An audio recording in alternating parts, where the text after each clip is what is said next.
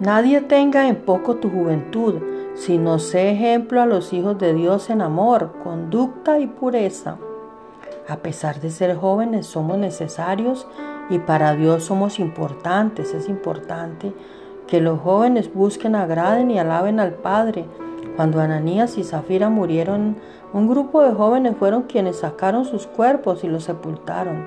Es necesario que los jóvenes se levanten en oración, amor y sobre todo en fe para que puedan sentir la presencia del Espíritu Santo de Dios en sus vidas, porque los jóvenes son quienes pueden ayudar, intercediendo por los hermanos con sus oraciones. Pues, recuerda pedir por los jóvenes, Pídele al Señor que los cubra con su presencia, porque ellos son una generación de relevo.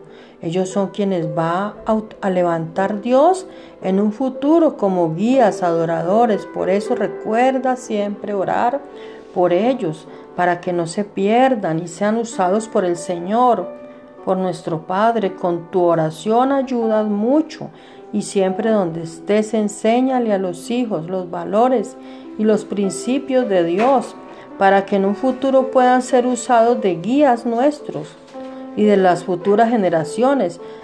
Instruye al niño en su camino para que aun cuando fuese viejo no se separe de él, no se separe del camino que lo conduce al Padre.